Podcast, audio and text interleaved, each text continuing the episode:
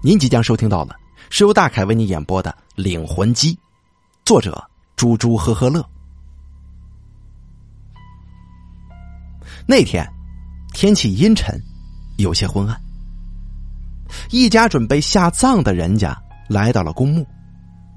看来这家呀，儿女还是比较孝顺的。有几个人在即将下葬的老人公墓前哭的是死去活来。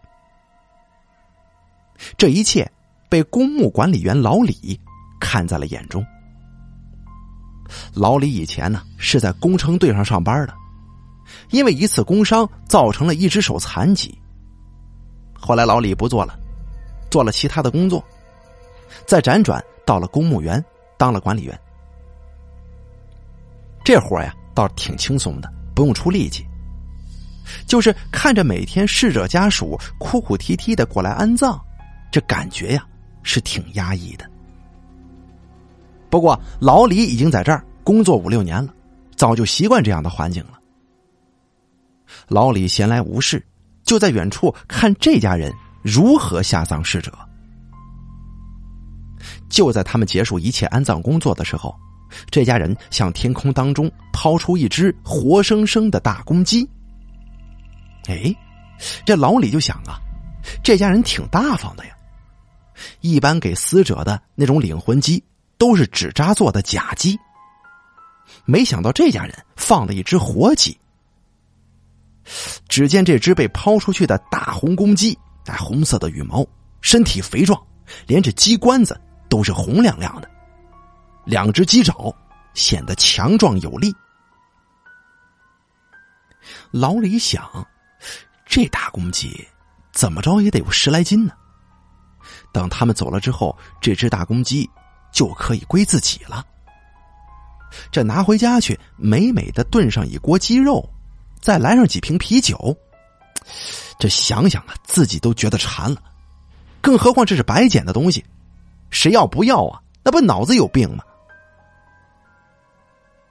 老李在不远不近的地方偷偷的观察，看着这家人走出了墓园。他就来到了那个刚刚扔大公鸡的地方，寻找那只被扔掉的大公鸡。老李先是在刚刚下葬的公墓附近找起，他顺便看了一眼刚刚下葬的那个公墓。原来呀，逝者是一位年岁已高的老爷子。看了一眼墓碑上的照片，老李就开始找那只公鸡。果然。这只大公鸡没有跑远，他站在了一个公墓的上边。老李刚想过去抓住它，这只大公鸡呀，竟扑棱了翅膀，飞到了另一处地方。可怜这老李只有一只手是好的，想要抓住这种大公鸡，还真的是颇费些力气。老李灵机一动。在地上捡起了一块大石头，就朝这大公鸡就扔过去了，还真让他给砸中了，砸的不轻。这大公鸡呀，两脚朝天躺在地上，老李走过去就给捡起来了。他看了看那个被他砸伤的大公鸡，哦，这砸脑袋上了呀。老李把这只大公鸡拎在手里，真的是有分量。沉甸甸的。老李把大公鸡拿回了值班室，找来绳子，就把大公鸡的双脚给捆了。捆完之后就扔一旁了，就等着自己下班之后把它拿回家，美美的炖上一锅。终于熬到下班了，老李哼哼着小曲儿，手里拎着大公鸡，走在了回家的路上。也不知道是为什么。老李总是觉得这有人在后边跟着自己，可是回过头去，又什么也没有。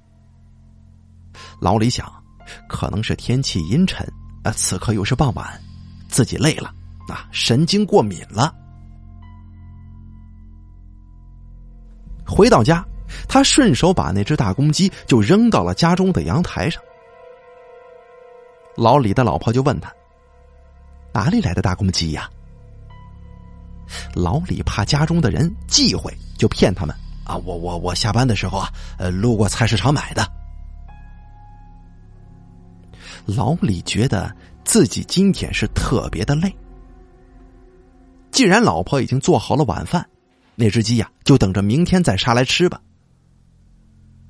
吃过晚饭没多久，老李就觉得头脑昏昏沉沉的，睡着了。这夜里，老李就开始做梦了。一个老头站在他的床边注视他，然后用手摇晃老李。老李醒了过来，看着这床边站着一个老头哎，奇怪了，这老头怎么跑自己家来了？自己也不认识他呀。只见这老头面如土色，表情僵硬，身上还穿的是类似寿衣的那种衣服，这怎么看怎么像是个死人。老头这个时候开口说话了：“小子，你把我带到你家来干什么？我还得赶着上那边报道呢，快点放我出去，别误了我的大事儿。”老李被老头说的话，这给吓懵了，他还有点摸不着头脑。就这时候，老李醒过来了，他原来是做梦啊。早上起床的时候，老李呀早就把昨晚做的梦给忘得一干二净了。他走到阳台，看那只大公鸡都有点打蔫儿了。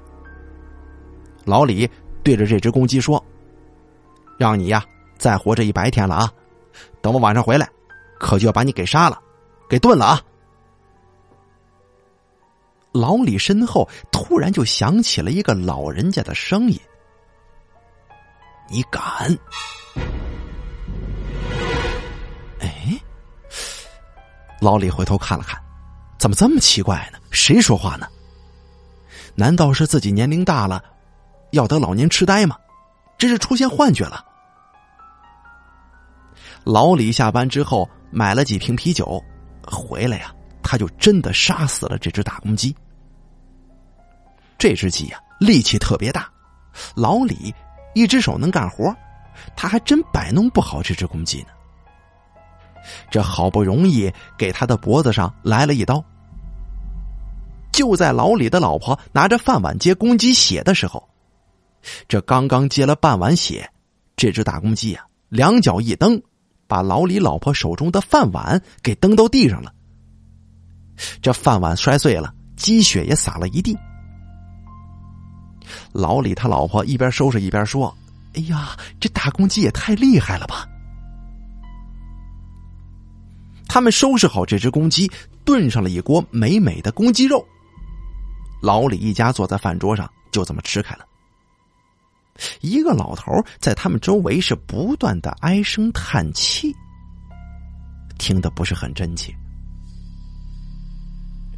老李有些喝多了，吃饱没一会儿就睡着了。他的老婆坐在客厅里看电视连续剧，家里非常安静。老李又梦到那老头了，不过这回他可没那么客气了，直接一巴掌就打在老李的脸上。这火辣辣的疼痛把老李给疼醒了，老头在梦里就骂他：“你呀，真是太可恶了！把我带到你家里，还吃掉了给我带路的灵魂鸡，你说我现在该怎么办呢？没有给我带路的，我根本就找不到去下面的路呀！”这老头说着，就朝老李扑过来了，把老李给吓醒了。老李起来去客厅喝了一杯水，看见他老婆还在沙发上看电视，老李就说：“这么晚了，怎么还不睡觉啊？”只见他老婆一点反应都没有，家里的灯突然就灭掉了。老李的老婆站了起来，眼睛直勾勾的盯着老李。老李就问他老婆：“你怎么了？”老李的老婆开口说话。但是发出的声音明显是个老头子的，你个畜生东西，谁让你吃了给我带路的鸡了啊？害得我找不到去阴间的路，今天我非得弄死你！老李的老婆说着说着，就向老李恶狠狠的扑过来了。老李吓得四处躲避。没一会儿的功夫，老李的老婆突然晕倒在地，一个老头子出现在了老李的面前。这老头开始也不说话，就那样表情愤怒的看着老李。这老李仔细观察之下，这才发现，这不就是那天这个石碑上的那老头吗？老李现在才知道，拿回的那只公鸡，它的重要性。老李是赶紧跪地求饶，求求老爷子放过他们家。他还说，现在自己知道错了，就哐哐哐在地上对着老头磕头，脑袋都磕破了。这是又赔礼又道歉，是好不容易熬到天亮，这老头消失不见。老李的老婆也醒了过来，两口子这么一合计，就赶紧去附近的寺庙求大师给想想办法呀。大师让老李再去买一只同样的大公鸡，在红布上写上老人家的生辰八字，夜里在十字路口，一个人给老人烧纸钱。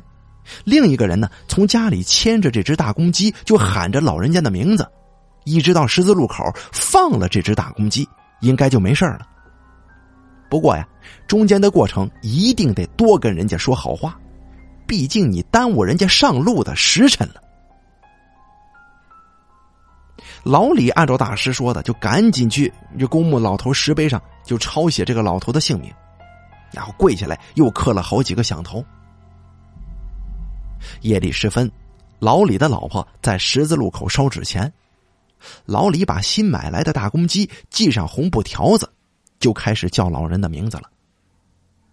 等到了十字路口，老李老婆的纸钱呢烧的也差不多完了。老李把大公鸡远远的就抛出去了。大公鸡落地以后，朝前跑了几步，突然他身后隐隐出现了一个老头的身影。这前面不远处好像还有几个人影站在那儿。等老头走过去了，那两个人对老头说：“老东西，你跑哪儿去了？害我们找不到。”老头说：“哎呀，别提了，真是说来话长啊。”然后他们的身影就越走越远，那只绑着红绳的大公鸡也一起跟着消失不见了。就这样。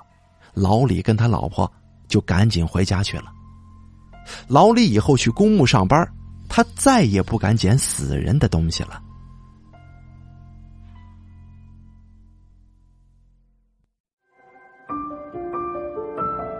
本期故事演播完毕。想要了解大凯更多的精彩内容，敬请关注微信公众账号“大凯说”。感谢您的收听。